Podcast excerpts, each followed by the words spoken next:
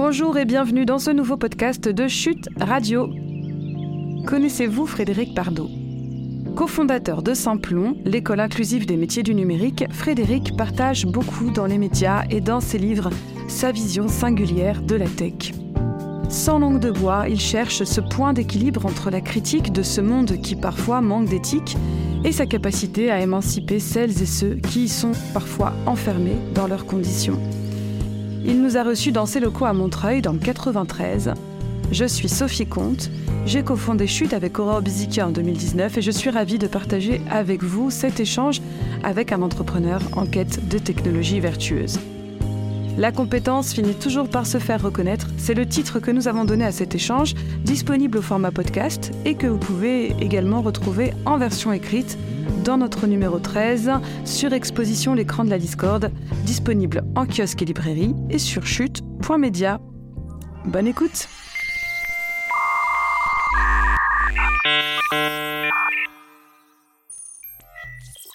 Bonjour Fred. Bonjour Sophie. Écoute, je suis ravie de te retrouver aujourd'hui euh, pour un nouveau podcast de Chute Magazine, qui est en, fait un, entretien qu'on va retrouver également dans notre numéro 13, un numéro dont j'ai pas encore le, titre de une. À l'heure où on se parle, euh, mais qui va parler des écrans, euh, de l'impact des écrans dans nos vies et de la révolution que ça génère, sociologique, anthropologique, voilà, de tous les changements que cela implique. donc, je suis ravie de t'accueillir pour ce grand entretien de chute numéro 13. Ça va vous porter bonheur. Aujourd'hui, on est, euh, on est euh, ici à Montreuil, euh, dans les locaux de Simplon. Simplon, une école inclusive qui forme au métier des technologies. C'est ça, je me trompe pas dans, dans la présentation de Simplon C'est ça, ouais, c'est là où tout a démarré. Mm. Qu'est-ce qu'on y fait ici alors exactement? Bah Ici, on y coordonne tout le réseau Simplon. Donc, c'est une centaine d'écoles dans 25 pays. Donc là, il y a les équipes du siège et c'est aussi un lieu de formation et c'est le, le lieu historique où on a démarré il y a 10 ans, parce qu'on va fêter nos 10 ans. Donc, c'est le le petit endroit où tout a démarré, euh, effectivement, en avril 2013. Déjà dix ans. Mm. Et alors, qu'est-ce qui a, qu'est-ce qui a motivé cette envie, euh, ce, cette ambition même euh, C'est quand même un, un, très mm. beau projet qui a essaimé sur toute la France. Qu'est-ce qui a été le déclic pour toi? Bah, je crois qu'on avait envie de résoudre deux problèmes en même temps. Euh, le manque de, de, diversité dans le numérique, euh, le gâchis de talent avec des gens qui sont euh, chez Pôle emploi et qui n'ont rien à faire à Pôle emploi tellement ils ont des choses à apporter, et le manque de profil technique des entreprises. En fait, il y avait vraiment tous ces problèmes en même temps. Donc c'est même pas deux en un, là c'est trois en un. Donc euh, plus de diversité dans la tech, des jobs euh, qui ont du sens et qui sont bien payés pour des gens qui ont besoin de bosser, et des entreprises qui ont une pénurie de talents et on leur amène des talents divers, euh, hyper motivés. Donc on avait envie de, de tout résoudre en même temps, comme toujours au début des projets. Alors cette idée, j'imagine qu'elle a, elle a mis du temps à germer. Ou d'où ça vient dans ton parcours à toi Qu'est-ce qui t'a amené, qu'est-ce qui t'a amené là en fait? Moi, je suis un geek engagé depuis une vingtaine d'années et en 2011, j'avais écrit un livre sur Anonymous. Donc, je m'étais plongé dans la communauté des hackers et j'avais vu que les hackers, en fait, c'est des gens qui ont des pouvoirs magiques, mais qui sont pas forcément enclins à les partager. Donc, euh, quand les, je sais pas, des gens euh, qui étaient moins moins hackers que euh, débarquaient dans les forums d'Anonymous, ils leur disaient bon bah à toi de faire ton chemin de croix, d'apprendre à coder tout seul dans ton coin, comme moi j'ai fait. Et je me disais, mais pourquoi est-ce qu'ils partagent pas en fait euh, leur pouvoir magique Donc ça, j'avais généré une frustration. Mm. Et puis après, j'ai rencontré les autres cofondateurs de Simplon, parce qu'on était quatre au départ. Et en fait, l'idée est venue d'eux. Ils ont découvert les bootcamps aux États-Unis et ils se sont dit, bah tiens, on va adapter ça en France euh, en en faisant une version euh, très inclusive très euh, sur l'empowerment. Et on a eu plein à avoir eu euh, la même idée en même temps, parce que c'était la même semaine que l'école 42, le wagon, tout ça s'est lancé dans un mouchoir de poche.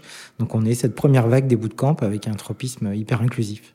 Et l'idée, c'était dès le départ de d'essaimer comme ça sur tout le territoire en France. C'était c'était, il y avait cette ambition-là euh, dès le départ? Ouais, autant qu'on connaissait rien à la pédagogie, à Pôle Emploi, à la formation. Par contre, on était complètement mégalomane et on pensait qu'il fallait euh, des simplons partout dans le monde parce que euh, la pénurie, on savait qu'elle était mondiale et puis les gens talentueux qui sont sur le carreau, il y en a partout aussi. Mm. Donc c'est vrai qu'au début, on s'est dit on va conquérir le monde et on va avoir des simplons partout. Même avant même qu'on ait fini cette première promo à Montreuil, on pensait déjà à dupliquer, à essaimer. Donc c'est vraiment dans le projet, il y avait cette ambition de scale up, de euh, de proposer cette méthode-là qui nous semblait révolutionnaire euh, à tous les lieux et à toutes les personnes qu'on aurait besoin. Et donc euh, là, en 10 ans, vous avez formé combien de personnes? Je peux me donner Ouais, au dernier relevé des compteurs, c'est trimestriel. Là, on est à 25 000. donc en 10 ans. Donc ça, c'est les personnes qu'on a formées. on est à 80% de retour à l'emploi sur ces 25 000. Donc ça fait un peu plus de 20 000 personnes qui ont trouvé un job en passant chez Simplon. Enfin, c'est eux qui ont trouvé un job. Hein. C'est grâce à Simplon, mais pas que. Mmh. Surtout grâce à eux. Et dans ces 25 000 personnes, surtout, il y a 40% de femmes, 12% de réfugiés. Donc on est, c'est vraiment, on est sur des publics très inclusifs. Mmh. Même si en le disant, je me dis, euh, on les stigmatise en disant femmes, réfugiés, mais en fait, c'est des gens euh, hyper talentueux, euh, qui ont des parcours un peu atypiques. Mais je crois que le numérique a besoin de ça. Mais chez Chute, vous dites un peu ça aussi, donc on se retrouve là-dessus aussi.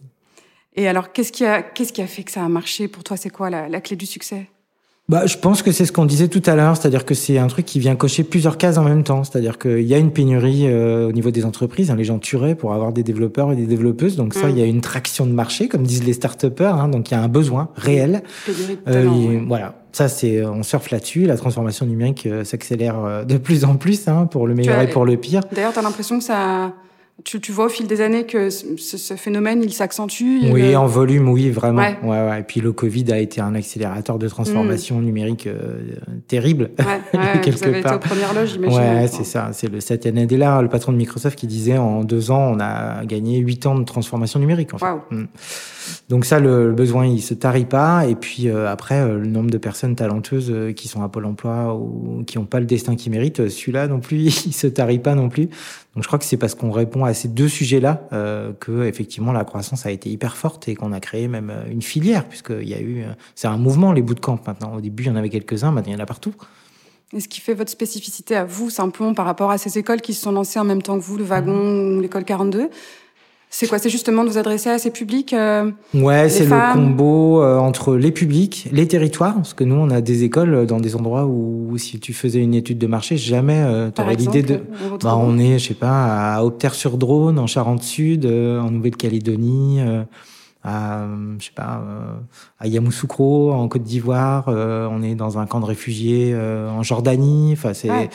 Donc on n'est pas que, dans les voilà, pas que dans les grandes métropoles, pas que dans les pays développés. Euh, on est, euh, on a eu un bout de camp dans le Haut-Karabakh en Arménie, euh, tu vois, où il y a la guerre.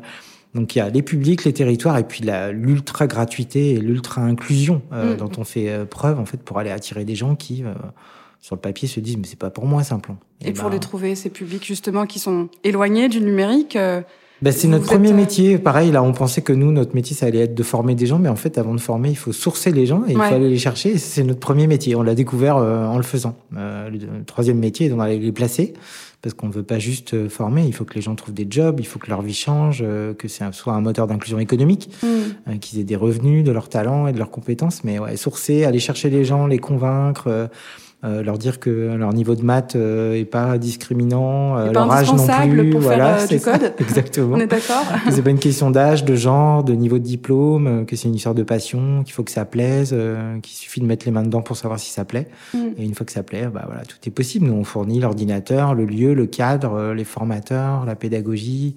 l'ordinateur, enfin tout, il n'y a plus qu'à arriver, mais par contre, il faut, il faut cette motivation, il faut cette tourneur d'esprit, et puis, il faut prendre du plaisir. Mais comment vous les trouvez, justement? Parce que, prenons par exemple les femmes et la tech, un des sujets forts. On s'était rencontrés d'ailleurs euh, à l'occasion de la sortie de notre numéro 1 qui s'appelle La femme et l'avenir de la tech. Mm. Donc, un sujet fort qu'on partage, euh, que Chute et Simplon partagent.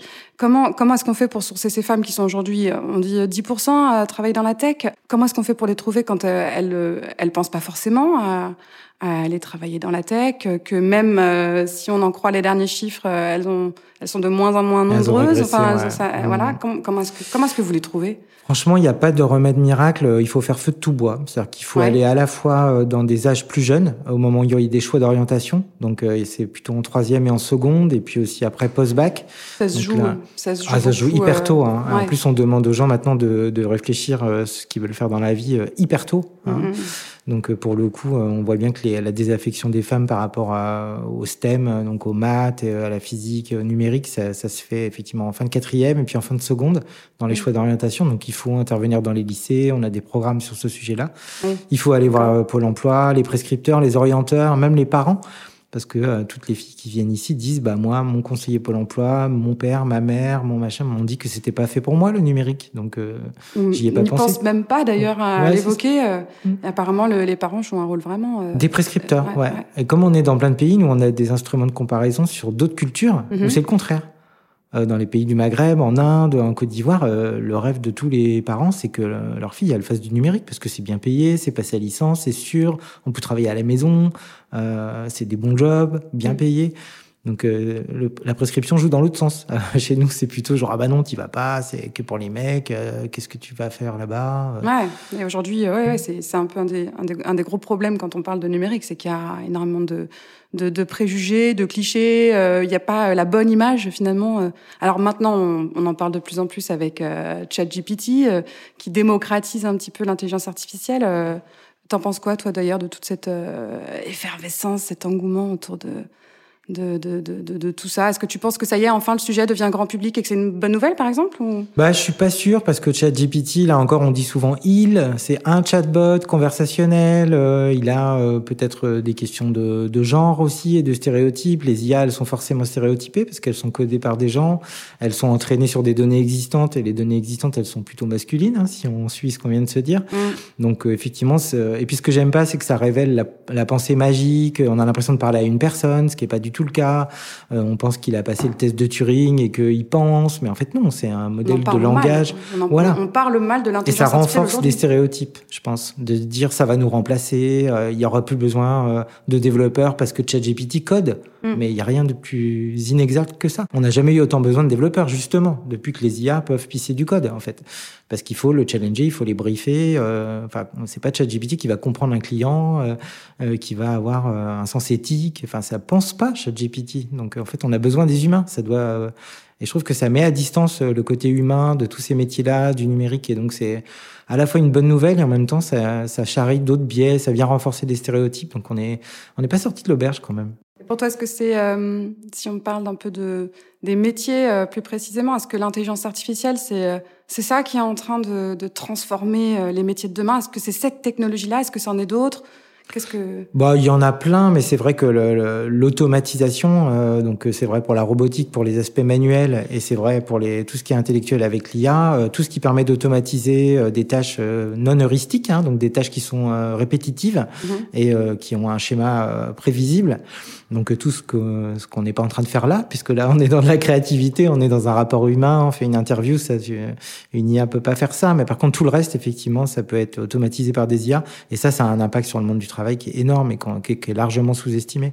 Parce qu'effectivement, euh, on parle souvent des radiologues, on parle des ouvriers dans des usines, mais en fait, l'IA, elle peut automatiser euh, l'éditorial, euh, le SEO, elle peut automatiser les services comptables, les RH, le droit, la médecine. Donc effectivement, il y a un impact qui est, qui est énorme. Et c'est vrai que c'est plutôt l'IA qui va révolutionner les métiers plutôt que le Web 3 ou le métavers. Le métavers, justement. Vous faites des formations en métavers ici? Ouais, on fait des formations sur l'IA avec Microsoft. On a formé plus de 1000 personnes à Bac plus 3 euh, sur l'IA, parce que c'est pareil. Avant, euh, les gens qui travaillaient dans l'IA, c'était que des Bac plus 5. Hmm. Bah, en fait, non. Il y a aussi des métiers de Bac plus 3. D'accord. Et euh, maintenant, on a fait reconnaître par l'État un diplôme de Bac plus 3 de développeur, développeuse en IA grâce aux écoles qu'on fait avec Microsoft. Et ça, c'était inédit parce que euh, on a montré qu'il fallait aussi des techniciens de l'IA, des ouvriers de l'IA, dans tout ce que ça a de beau de dire ouvrier.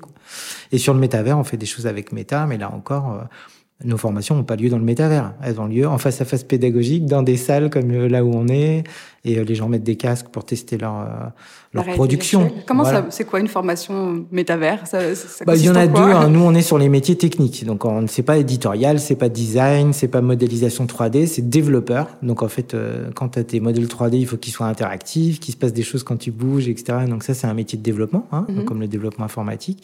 Et l'autre chose, c'est la partie euh, support informatique. Il hein. faut que les casques ils marchent bien, ils soient à jour, qu'on te les mette correctement euh, sur la tête, qu'on te prévienne qu'il y a des problèmes sanitaires qui peuvent venir. Donc, il y a un support informatique spécifique au métavers qui mhm. s'appelle technicien en médiation euh, dans le métavers et dans les technologies immersives. Et ça, c'est un nouveau métier. Et plus il va y avoir de casques, plus il va y avoir des gens pour gérer ces flottes de casques, euh, pour onboarder les gens dans des expériences, pour que les expériences se passent bien. Et pareil pour développeurs. Euh, de la, développeurs de 3D temps réel, tu en as dans le jeu vidéo, dans le patrimoine, la culture, les médias, euh la formation, l'éducation. Il y a de la 3D temps réel maintenant partout, pas que dans le gaming. Alors, on, parlait des buzzwords, l'intelligence artificielle, métavers. Mm. Tu y crois? Qu'est-ce que pour toi euh, Qu'est-ce que est-ce que demain on sera dans le métavers euh, Est-ce que on va télétravailler dans le métavers, par exemple?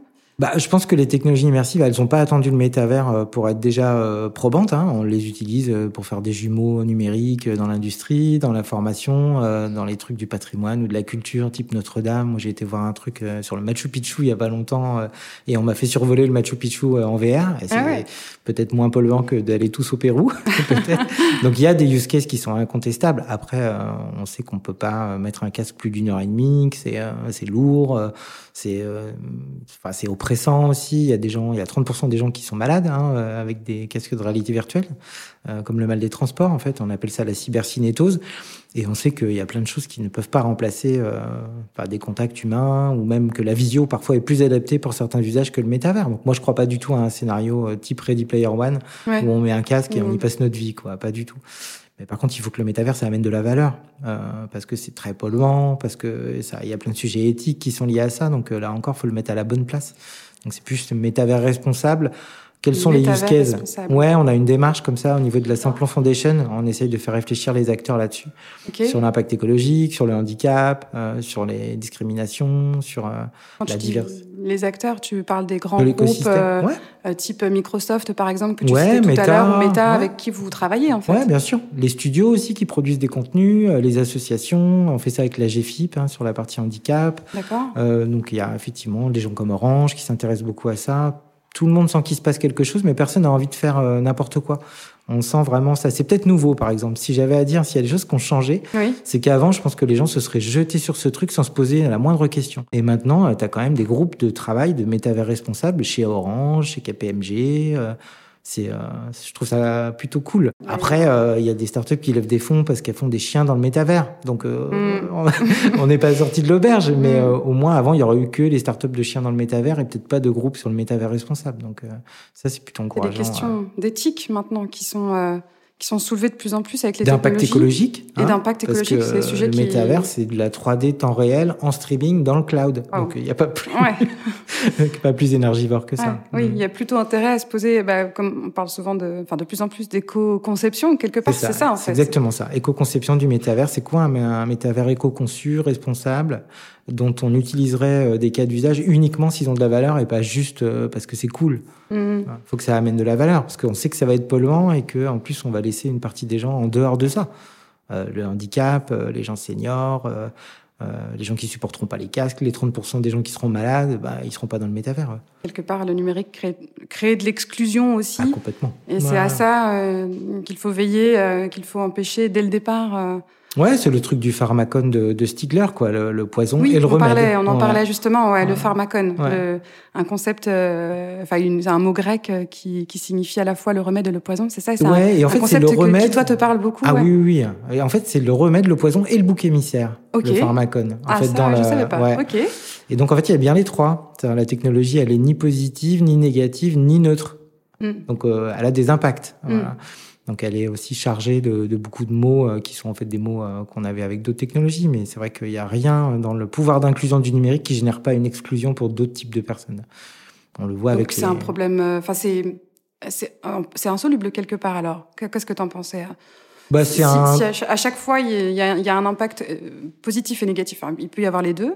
C'est vrai pour tout, non? C'est vrai pour l'amour, c'est vrai pour la démocratie, c'est vrai pour. Il y a rien qui soit univoque en fait. Il y a toujours une, un Janus, il y a toujours un revers de la médaille, il y a toujours un, un, curseur qui va se mettre entre le. Donc ça va être un balancier, en fait. Voilà. Le numérique, ça dématérialise, donc ça onboard plein de gens qui n'avaient pas accès avant, mais ça génère de l'illettrisme numérique, donc de l'exclusion. Donc il faut à chaque fois être sur ce balancier. Mais il faut être hyper vigilant à ça. Sinon, on est dans le techno-solutionnisme, euh, ou alors on est dans le la technocritique, euh, genre le numérique c'est le mal. Et en mm-hmm. fait, c'est ni le mal ni le bien, mais c'est en plus c'est pas neutre, quoi. Ça c'est sûr. On peut pas dire que c'est juste un outil. Moi, j'en peux plus d'entendre les gens qui disent le numérique est un outil. Ouais. Mais non, un marteau c'est un outil, mais un marteau ça te donne envie de taper sur des clous. Bah, le numérique aussi, euh, ça, ça induit des choses. C'est pas juste un outil. Je trouve que c'est banaliser un truc qui est beaucoup plus qu'un outil. C'est une manière de voir le monde, c'est euh, des impacts. C'est pas juste un outil. Non, non c'est une culture le numérique. Enfin, vous le savez bien à chute. C'est beaucoup plus qu'un outil. Une culture numérique. Qu'est-ce que tu penses de ce concept d'éducation au numérique? Est-ce que, qu'est-ce, que ça te parle? Ouais, bon, euh, parce que tu vois justement, tu, m'expliques là cette idée de euh, un peu extrême finalement de soit techno-critique ou techno-solutionnisme et puis une position intermédiaire elle serait pas forcément d'ailleurs intermédiaire, elle serait juste peut-être prendre un peu des deux, enfin, et puis aller à construire pour chacun avec mmh. son envie d'utiliser ses peut-être ses outils entre guillemets. Mmh. Euh... Ouais, bah, l'éducation c'est la clé. Hein. C'est pas pour rien qu'on est dans la formation. Et mon, deuxième bouquin après Anonymous, ça s'appelait Lire, écrire, compter, coder. Et c'était sur l'apprentissage du code à l'école. Et effectivement, plus, euh, plutôt euh, la majorité de la population est éduquée au numérique, ce qui ne veut pas dire utiliser le numérique en éducation, parce que moi je fais vraiment la différence entre les deux. Hein. Le numérique éducatif, c'est pas l'éducation au numérique. Exactement. Mm. Et puis tu n'es pas obligé d'avoir une tablette euh, dans chaque main d'écolier, au contraire même, parce qu'en fait on peut même dire que l'impact positif du numérique en éducation, il est vraiment pas documenté scientifiquement. par contre, le contraire est bien documenté, que ça réduit l'attention, la mémorisation. Mais par contre, éduquer au numérique, comprendre euh, l'algorithmie, euh, dans quel monde on vit, ça par contre, pas besoin de le faire avec une tablette. Enfin, c'est euh, faire avec un magazine papier, par exemple. Par exemple, ouais, ou avec des jeux comme Coloris et Amelia. enfin, il y a plein de façons de parler du numérique. Par contre, il faut en parler parce que sinon, il y a, tu parlais de ChatGPT, il y a ceux qui vont savoir se servir de ChatGPT, il y a tous les autres qui connaissent même pas. Et imagine l'inégalité que ça va créer. Mm. Si tous les enfants de riches ou de geeks, en fait, ils font faire leurs devoirs par ChatGPT et tous les enfants de pauvres ou de non-geeks, bah, en fait, eux, ils se démerdent euh, comme ils peuvent, bah, en fait, tu renforces le fossé. Donc, il faut bien en parler. Il faut pas interdire ChatGPT à l'école. Il faut éduquer à ChatGPT. Alors ouais, le, le, ministère de l'Éducation nationale vient d'annoncer euh, les cours de, de, code euh, à partir de la cinquième, si je dis pas de bêtises. Ouais, c'est ça. Il y a euh, des initiations au CP jusqu'à la cinquième, puis après il y a des, des options maintenant obligatoires. Hmm. C'est bien, mais pas suffisant quelque part. Qu'est-ce que tu en penses? Si si, c'est vachement bien. On avait un petit retard par rapport à nos amis anglais et à d'autres, mais là encore, il faut former 400 000 profs à donner des cours de Python, et ça, on n'y est pas encore, tu vois. Et là encore, c'est plutôt dans les écoles privées ou les écoles dans les grandes métropoles qu'il y a des cours de Python, et au fin fond de la Pampa, mais il n'y a pas. Et donc là encore, ça renforce une fracture euh, territoriale et sociale, quoi. Donc euh, oui, mais il faut, euh, faudrait limite faire l'inverse, c'est-à-dire commencer par les gens qui sont le plus éloignés, comme on essaie de le faire à Saint-Plon. Mm. Parce qu'après, rajouter de la geekitude à des gens qui sont déjà geeks, qui ont déjà trois iPads chez eux et un père dans l'informatique, voilà, c'est pas là qu'il faut faire apporter le l'effort. Est-ce que ce ne serait pas justement une activité que vous pourriez développer de former tous ces profs? Alors on le fait dans le cadre d'une coalition ouais, qui s'appelle Class Code et on le fait avec l'INRIA et avec les intrépides de la tech, euh, avec les petits débrouillards et tout ça. Donc ça, c'est les activités qu'on fait dans le cadre de la fondation. Mais, euh, mais là encore, la formation des, des, des, des, professeurs, en fait, elle est dans les SP, elle est dans des endroits au cœur de l'éducation nationale. Et donc nous, on n'a pas accès à tout ça, mais euh, on essaye de faire du plaidoyer.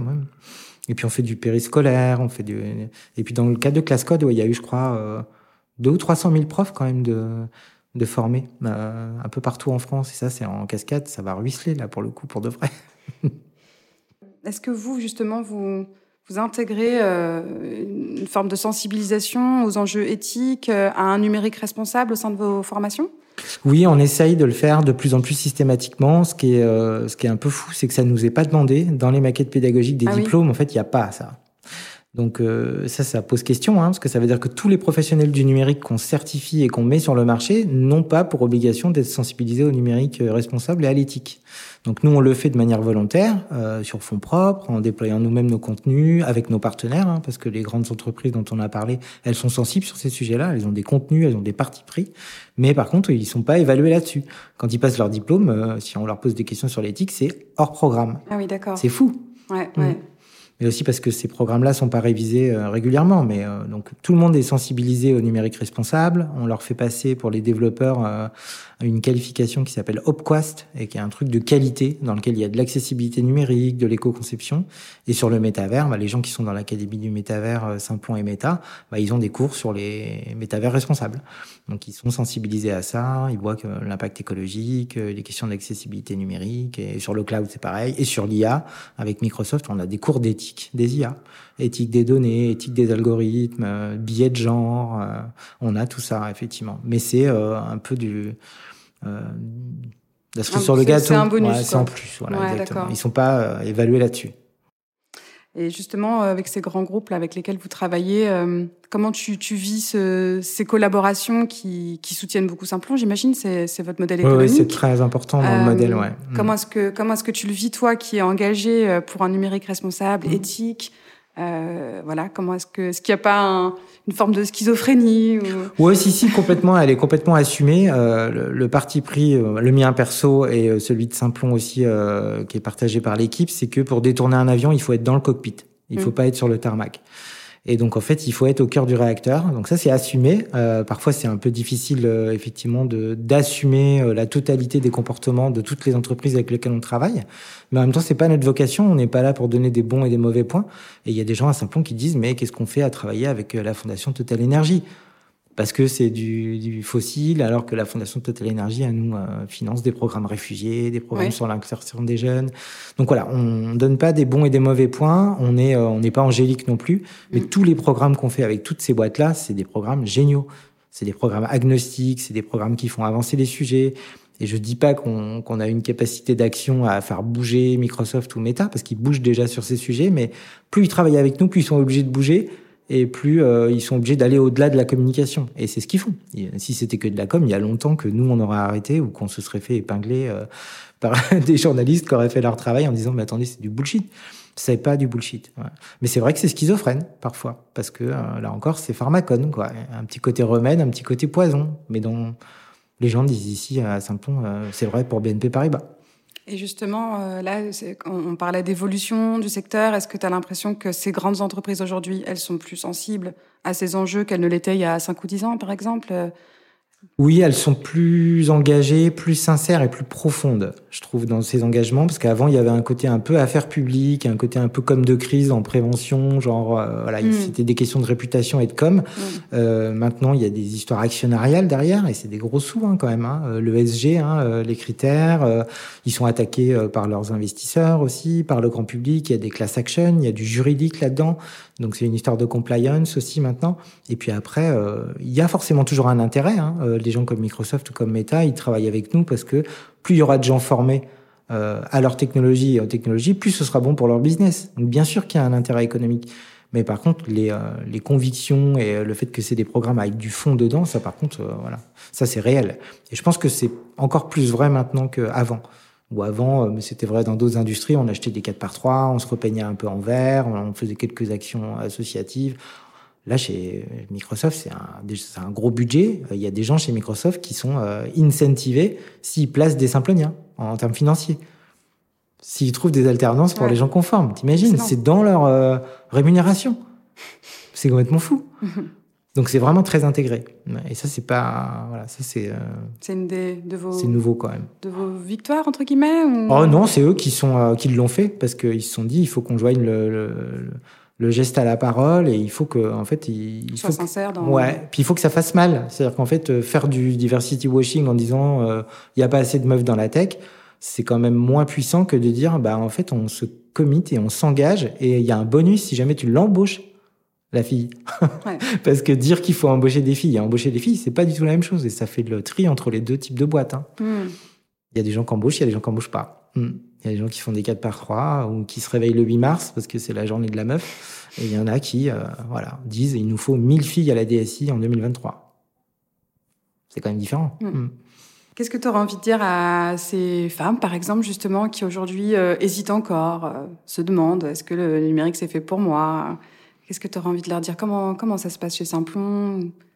À, ces femmes, tiens, ouais, on va parler des mmh. femmes, puisque justement le magazine va sortir euh, à peu près un peu après le 8 mars. Mmh. Bah, déjà, je leur dirais pas ose, euh, parce que ça, j'en peux plus des injonctions euh, en fait d'oser. si les filles elles osent pas, c'est qu'elles se sentent pas bienvenues dans ce monde-là. Donc c'est pas elles de oser et de prendre leur courage à deux mains. Elles se prennent des murs.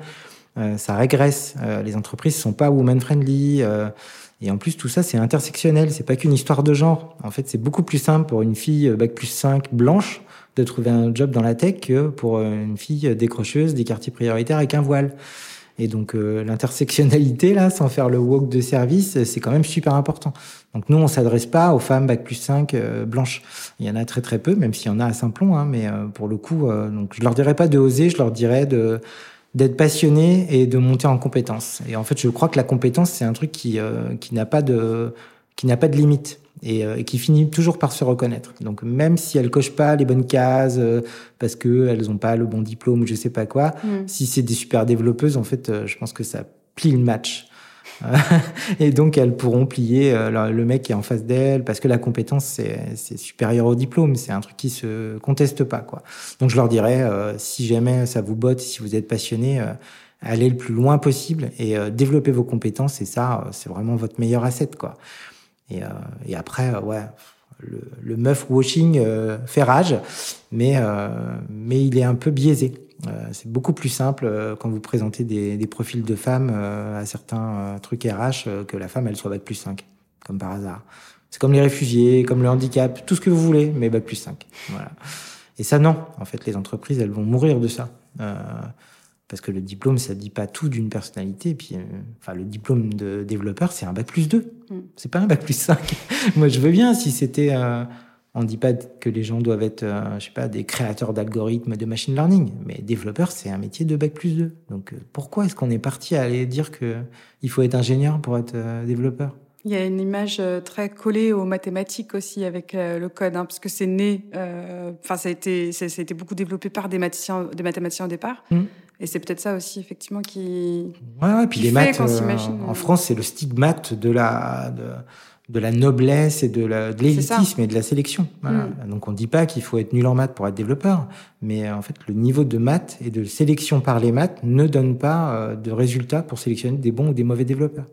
Il y a des gens qui ont l'esprit hyper structuré, qui ont fait de la philo, de la compta, de la géographie. Vous en avez des, ah profils comme ça, des personnes qui se reconvertissent donc, ou qui ont. Oui, oui, oui, plein. Vraiment des gens qui, euh, je sais pas, qui faisaient. univers euh, totalement différents. Ouais, qui étaient dans la vente, qui géraient des stocks, euh, et elles se prenaient la tête sur Excel, et elles ont commencé à faire des macros Excel, et elles ont tripé, et en fait, les macros Excel, c'est du code. Et donc, elles se sont révélées développeuses sans même le savoir. Les géographes aussi, qui aiment bien manipuler de la data, bah, ça fait des super data engineers, les géographes. Hmm. Et puis après, il y a des gens qui sont euh, bûcherons, mais qui sont super bons aux échecs et au sudoku. Et ben, bah, bienvenue chez les développeurs, même s'ils étaient nuls en maths. En fait, c'est vraiment, euh, faut juger les gens sur pièce, sur leurs compétences, pas sur leur CV ou leur expérience. C'est euh, c'est zéro ou un le code. Enfin, je veux dire, soit ça marche, soit ça marche pas, quoi. Hmm. Donc, pourquoi regarder si les gens sont bac plus 5, s'ils sont voilés, pas voilés c'est très français, hein, non le, Cet attachement au diplôme. Ça bouge aussi, tu, tu, tu trouves ou pas euh? Pas beaucoup, hein, franchement. Et même dans les pays qu'on a colonisés et qu'on a contaminés avec ça, ça bouge plus vite qu'en France. Ah oui, d'accord. En France, on est vraiment. Euh, il y a encore des gens, quand ils deviennent patrons euh, d'une grosse boîte du CAC 40, on donne leur année de naissance, enfin, leur année de diplôme. C'est un HEC 83. En 83, t'imagines On est en 2023 le fait qu'il ait fait HEC ou qu'elle ait fait HEC, ça, qu'est-ce que ça dit de sa compétence? C'est complètement fou. Alors pour euh, terminer cet entretien, euh, on aime bien nous euh, poser quelques questions qui nous permettent de, de te connaître un peu plus, disons. Est-ce que tu as un, un livre sur ta table de chevet qui compte beaucoup pour toi? Est-ce que tu as une punchline, un lieu et une personne qui t'inspire? Voilà, un peu tout ça à la fois. Le livre, bah, comme tu as vu ici, euh, c'est pété de livres. Et en fait, moi, je lis une quarantaine de livres par mois depuis 30 euh, ans. Donc, je suis un dingo de livres. Donc, en, choisir un, ce serait, je sais pas, soit Mille plateaux de Gilles Deleuze et Félix Gattari, qui est vraiment un truc illisible d'un télo, mais moi, je, je le vois comme un livre à clé. Soit La Bhagavad Gita. Donc, c'est un truc euh, hindou, théologique, donc rien à voir. Ou alors La promesse de l'aube de Romain Gary. Voilà. Bon, donc rien à voir, super éclectique. Est-ce qu'il ouais, y a, y a, quelque chose qui résonne quand même avec euh, dans ces, dans ces livres-là que tu cites avec ce que tu fais aujourd'hui chez Simplon Oui, mais par contre, si tu es euh, boucher ou bûcheron, tu peux trouver dans ces trois livres des trucs qui vont te parler aussi. C'est pas spécifiquement numérique, mais c'est des trucs de de sens de vie ou de d'histoire de vie. Ou, euh, donc voilà, c'est des livres qui que tu reposes ou tu es un peu différent de quand tu l'as pris en main. Quoi. Donc ça, moi, c'est des livres qui m'ont marqué. La punchline, euh, j'en ai plein, j'adore. Euh... Allez, tu peux nous en donner euh, plusieurs. Non, mais il y en a une que j'adore, c'est il vaut mieux demander pardon que la permission. ça, c'est un truc d'entrepreneur, un peu de délinquant juvénile aussi, un peu, tu sais, genre c'est un peu euh, move, move fast and break things. c'est plus. Et non, sinon, je sais pas, la devise des Marines, tu vois, improviser, s'adapter, dominer. Voilà non pas que j'ai envie de dominer le monde, mais euh, le côté improvisation, euh, d'adaptation. Bah parce que c'est euh, c'est des règles simples et c'est pas idéologique. Et ça, mm. c'est vrai que je me méfie beaucoup des idéologies mm-hmm. parce que dans le numérique, il y en a beaucoup. et, et l'idéologie, ça peut vraiment tordre le tordre le monde, quoi. C'est Enfin, c'est euh, quand on voulait critiquer les staliniens, on disait le, parti a toujours raison, c'est la réalité qui se trompe. Et moi, c'est ça, ça j'adore parce qu'en fait, dans la réalité, elle se trompe jamais, en fait. Et si tu la regardes pas telle qu'elle est, si tu enlèves tes, tes lunettes d'idéologue ou je sais pas quoi, mais en fait, euh, tu, tu, te racontes une histoire, quoi. Donc c'est bien de raconter des histoires. Hein, je dis pas ça. Euh, mais voilà, euh, sur les femmes et la tech, par exemple, il faut arrêter de se raconter des histoires. Hmm. Ça régresse, ça marche pas. Il y a un problème de diplôme. C'est pas pareil dans tous les pays. Donc, euh, qu'est-ce qu'on fait, quoi? Les quotas, ça marche. Hmm. Hein? Le, la non-mixité, ça marche. Donc, on fait quoi, là? C'est pas une histoire de woke. Il n'y a pas d'idéologie. Les quotas, ça marche. La non-mixité, ça marche. Pourquoi on généralise pas ça? Parce qu'il y a de l'idéologie. Pas parce que ça marche. Parce qu'il y a dans, dans ce cas-là des, des, femmes et de la tech, c'est quoi l'idéologie qui est derrière qui fait qu'on ne fait pas? Le républicanisme euh, égalitaire. Mm. Hein? On est tous pareils puisqu'on est tous des citoyens français, égaux devant la loi et devant le concours. Bah non, en fait, c'est pas vrai. Le monde, il marche pas comme ça. Donc oui, il faut faire des quotas. La loi euh, Copé-Zimmermann, elle a fait changer les choses par les quotas. Les SAS qu'on fait à Saint-Plon, qui s'appellent des SAS aqueuses, qui sont non mixtes, ça marche mieux que quand tu rajoutes des mecs et des filles ensemble. Donc ça, c'est pas être woke, c'est juste, euh, c'est documenté par la sociologie, par la psychologie sociale. Il y a du double aveugle, du randomisé, du Esther Duflo dedans. Ça fonctionne objectivement. Donc pourquoi est-ce que par idéologie on se dit bah non on va pas le faire parce qu'on va passer pour des woke? Bah on s'en fout. On n'est pas woke, on fait un truc qui marche. La preuve par, euh, oui, des, des, des, Par la science, quoi. Enfin, c'est, ça, ça va encore, dire quelque chose, la mm. science, non mm, mm, Tu vois, il y a pas d'idéologie. Il y a une idéologie dans la science, mais euh, le raisonnement scientifique, il la, il la démonte assez facilement parce que tout est réfutable et tout ça, ce qui n'est pas le cas d'une idéologie, quoi. Ouais, moi, je ferais bien de la zététique du numérique. C'est la zététique, euh, d'aller un peu débunker les trucs. Il y a beaucoup trop d'idéologie dans ce monde du numérique. La personne, peut-être, qui t'inspire, ou les personnes, puisque je vois que Ouais, j'en ai plein, ouais. un Jean-Marc Borillo, par exemple, dans le SS, qui est très décrié, très. Euh, moi, ça reste quelqu'un qui euh, m'inspire beaucoup mm-hmm. euh, parce que parce qu'il a fait sauter des digues qui sont, qui étaient intéressantes. mais après, enfin, ça va être une tarte à la crème, mais ma femme, c'est quelqu'un qui vraiment, hein, ça paraît super bête de dire ça, mais elle est médecin, elle est, euh, elle fait pas la une des médias, mais euh, mais elle c'est vraiment, euh, elle est pas fait de Ashoka, mais c'est c'est une héroïne du quotidien. Et il y en a plein des gens comme ça, pas que des médecins, hein, mais elle, elle m'inspire beaucoup parce que ouais, je me je me sens tout pourri à côté d'elle. c'est vrai en plus. Mm. Et un lieu, alors, qu'est-ce quel est le lieu où peut-être tu aimes bien, tu te sens bien et qui te permet de te ressourcer ou pas d'ailleurs. Hein? Ouais, moi je suis un nomade, donc c'est vrai que j'ai un problème avec les lieux. Je suis en hmm. train d'essayer d'interroger ça. T'ancres pas forcément. Ouais. Alors est-ce que c'est par peur? Est-ce que c'est euh, hmm. donc j'ai plein de lieux, mais j'en aurais pas. Euh, j'ai un parcours. ouais, voilà, le train. Bah, à ce moment-là, c'est le train. Ah, voilà, ouais. Ça, hmm. moi, c'est. J'ai passé ma vie dans les trains. Euh, je suis un enfant illégitime conçu dans un train. Il y a un truc dans avec les trains. J'adore. Je passais cette nuit, j'étais dans un train de nuit. J'ai dormi dans un train. un petit peu les, les trains de nuit. Hein. Ouais. C'est euh, bouger sans, sans bouger. on peut regarder le paysage euh, hmm. dans un train, contrairement à. dans une bulle, souvent tu es mal connecté, tu peux lire et tout. Ouais, je voyais que euh, l'Hyperloop, là, le fameux train. Hmm. Quelle horreur Développé par, voilà. Ah, par Elon Musk. par Elon Musk, apparemment, on peut pas avoir de. On peut pas regarder le paysage, ah c'est bah impossible parce que ça va beaucoup trop vite. Bah voilà. Dans, dans, les TGV, on peut encore regarder le, ah bah oui. le paysage. Alors dans, dans les trains, ouais. Non. Les intercités. les vieux tortillards, les vieux, euh, les Michelin, comme on disait. Oui. Mm. Un train, alors. Le lieu qui bouge. Merci beaucoup, Frédéric. Merci, Sophie.